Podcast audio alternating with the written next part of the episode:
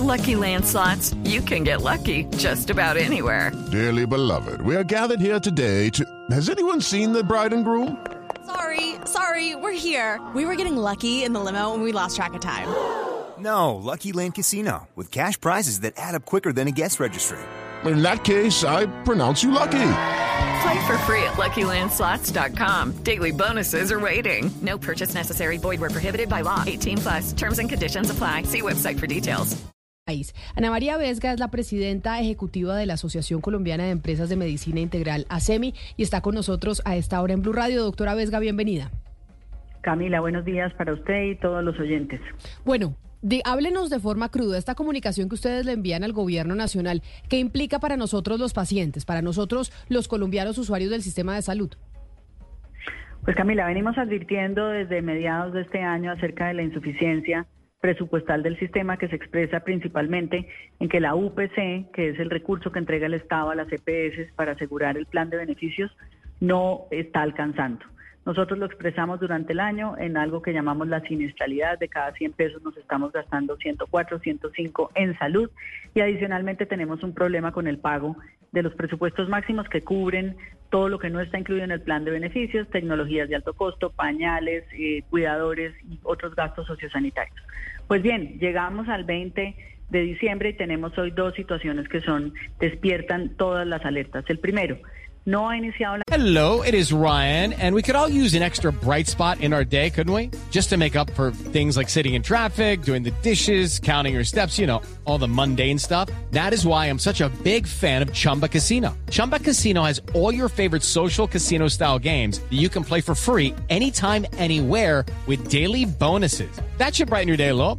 Actually, a lot. So sign up now at chumbacasino.com. That's chumbacasino.com. No purchase necessary. BGW. Void were prohibited by law. See terms and conditions. 18 plus. Conversación para saber cuánto será el incremento de la UPC para el año 2024. Nos han dicho eh, preliminarmente, pero de forma también extraoficial, que el gobierno estaría pensando en algo eh, inclusive menor al IPC. Y desde los gremios, desde las EPS, pero no solamente las EPS, el sistema se ha advertido que la insuficiencia acumulada que viene de los años anteriores, necesitaría cuando menos un, un incremento de 10 puntos, eh, 10, el IPC más 7 puntos, es decir, estaríamos hablando sobre un IPC de 9.7 más 7 puntos, un incremento cercano al 16-17%.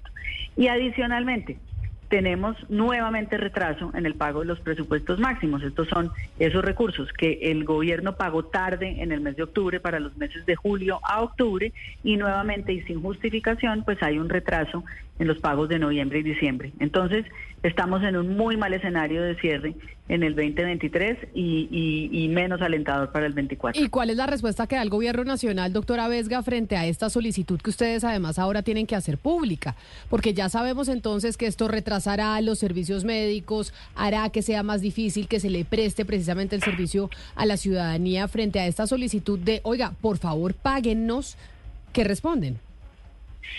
Pues frente al frente al tema de presupuestos máximos no hay ninguna respuesta y además ninguna justificación porque se entiende que los recursos estaban asegurados inclusive a través de una adición presupuestal que se le dio al Ministerio de Salud en este año.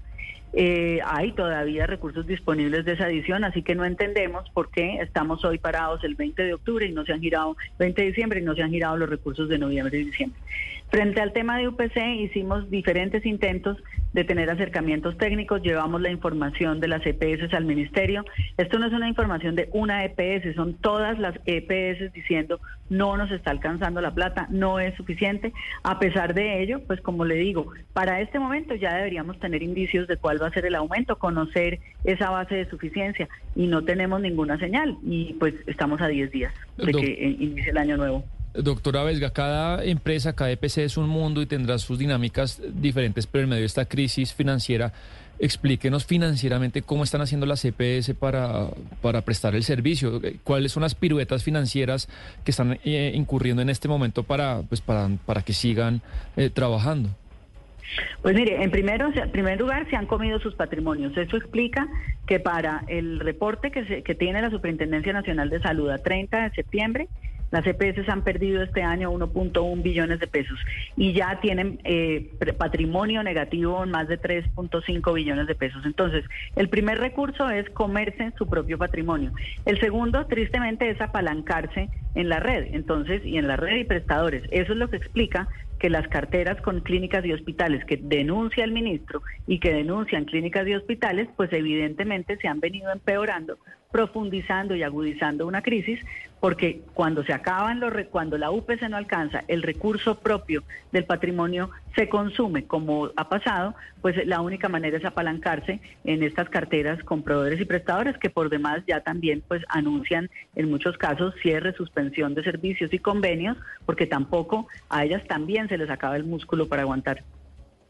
Señora Ana María Vesga, esta situación de que ya se aproxima el fin de año y no se haya empezado una conversación para determinar cuál es el monto del aumento de la unidad de pago por capitación, ¿es exclusiva de, este año o así viene siendo eh, cada año y algunas veces ah, incluso se discute ya en enero? ¿O hay una razón que podríamos decir está asociada a, a lo que una gente considera que es un interés del gobierno nacional en debilitar la CPS y este sería otro paso.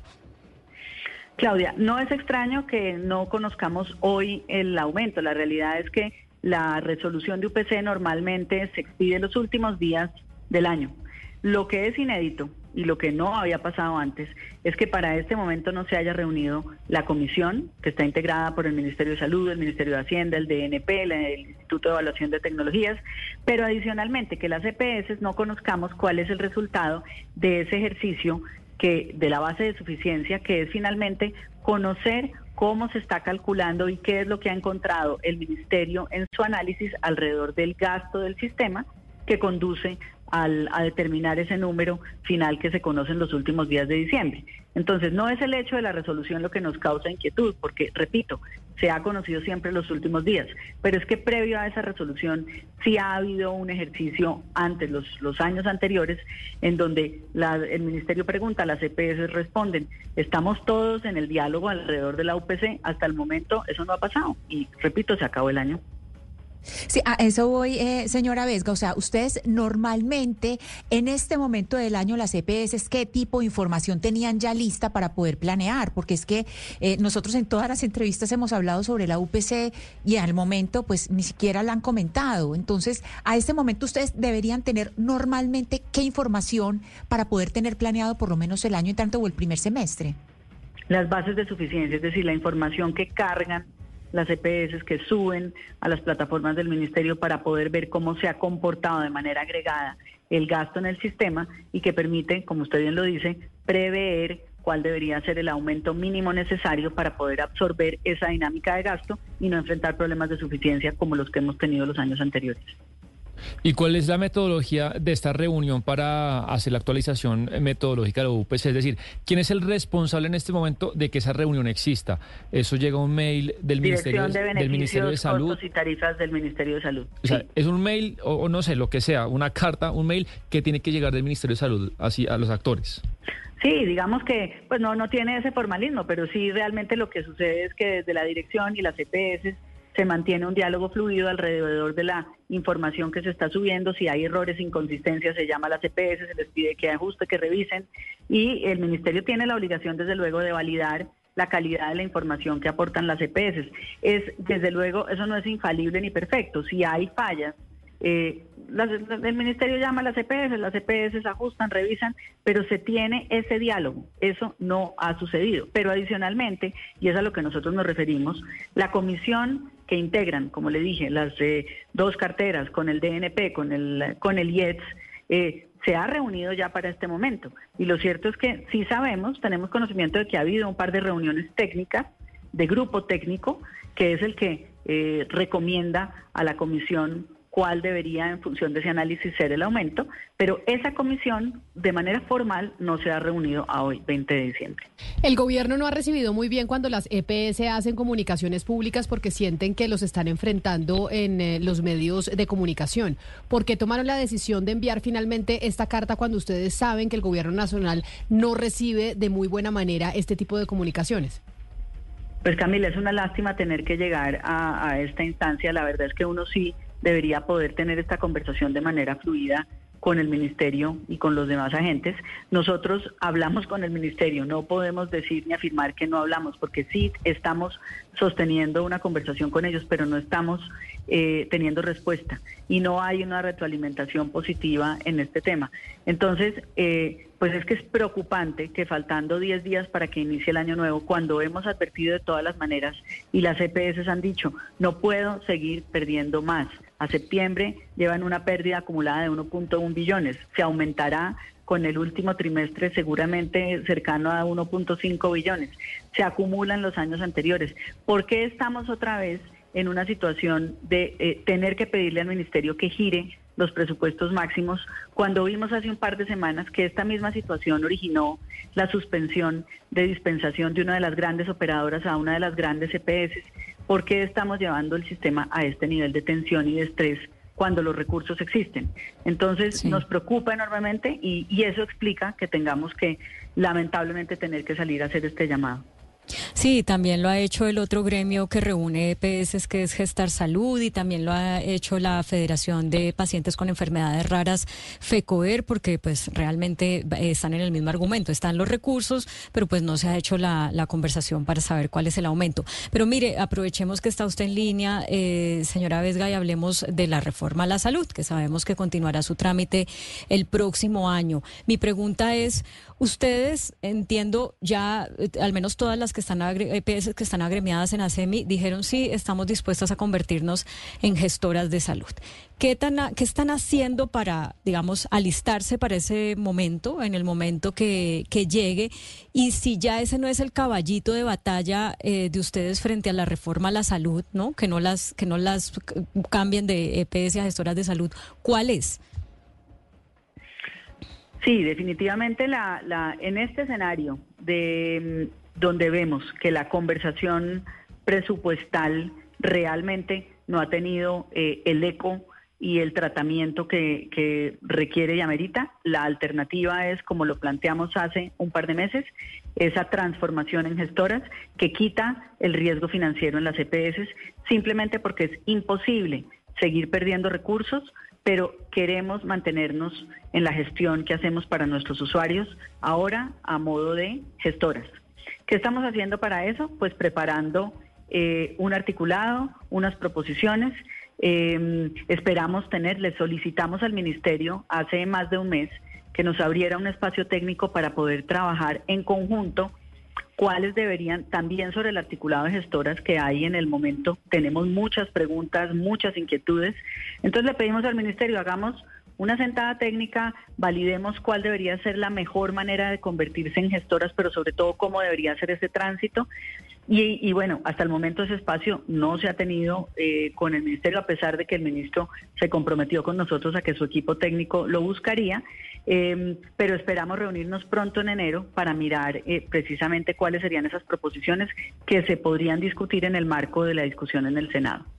Pues es la presidenta ejecutiva de ASEMI, Ana María Vesga yo pues quedo muy preocupada y con muchos interrogantes frente al 2024 y al sector salud, que creo que una de las explicaciones que han dado desde las EPS es que el aumento de demanda de servicios por parte de los colombianos en esta oportunidad, en este 2023, al sector salud obedece, uno, pues a que ya no estamos en pandemia y había muchas cosas represadas de la pandemia, y dos, a que la gente tiene temor de que el sistema de salud cambie y por eso está aprovechando y haciendo absolutamente todo en estos momentos de sus chequeos y demás, porque no saben cómo va a ser el sistema de salud en el futuro y creo que ese es uno de los temores generalizados con los que vamos a empezar el 2024 y pues eh, lo lamentamos mucho.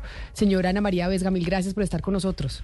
Camila, gracias a ustedes siempre por el tiempo y pues por esta inquietud compartida que de verdad esperamos se resuelva pronto. Hello, it is Ryan, and we could all use an extra bright spot in our day, couldn't we? Just to make up for things like sitting in traffic, doing the dishes, counting your steps, you know, all the mundane stuff. That is why I'm such a big fan of Chumba Casino. Chumba Casino has all your favorite social casino style games that you can play for free anytime, anywhere with daily bonuses. That should brighten your day a little. Actually, a lot. So sign up now at ChumbaCasino.com. That's ChumbaCasino.com. No purchase necessary. BGW. Void were prohibited by law. See terms and conditions. 18 plus.